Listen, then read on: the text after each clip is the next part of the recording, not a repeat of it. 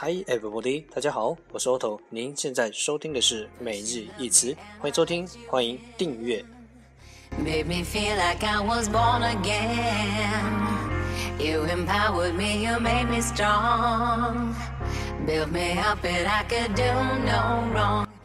让学习英语融入生活，在途中爱上你自己。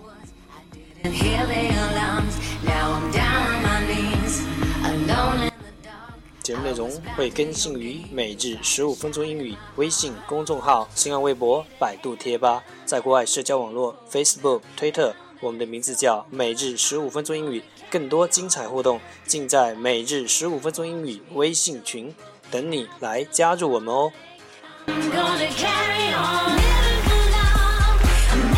不管晴天还是雨天，让我们一起简单的坚持每一天。 Living for love. I'm not gonna stop. Love's gonna lift me up. Love.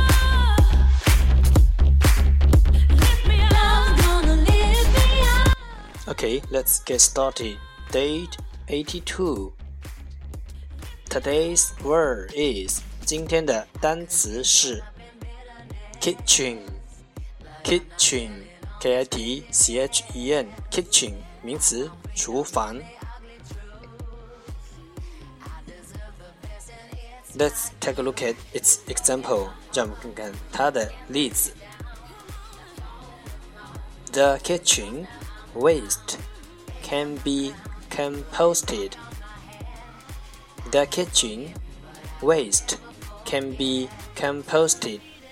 厨房的垃圾可以做成堆肥。The kitchen waste can be composted. After the heartache, I'm gonna carry on. Living for love. Let's take a look at its English explanation. 让我们看看它的英文解释。A room equipped for preparing meals. 一个房间，a room 被装修，equipped 来准备饭菜，for preparing meals。一个被装修来准备饭菜的房间。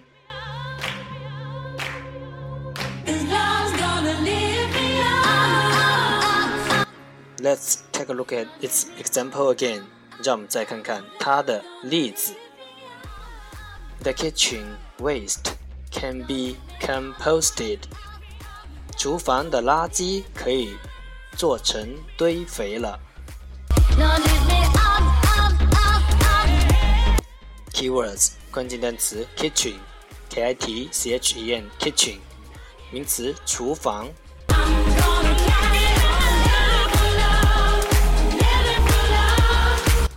That's all for today。这就是今天的每日一词，欢迎点赞、评论、分享，欢迎和我一起用手机学英语，一起进步。See you tomorrow，明天见，拜拜。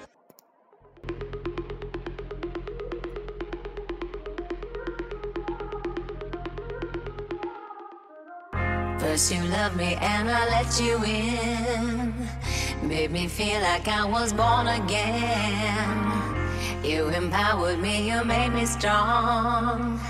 Built me up and I could do no wrong. I let down my guard, I fell into your arms. Forgot who I was, I didn't hear the alarms. Now I'm down on my knees, alone in the dark. I was blind to your game, you fired a shot in my heart. Oh, Took me to heaven,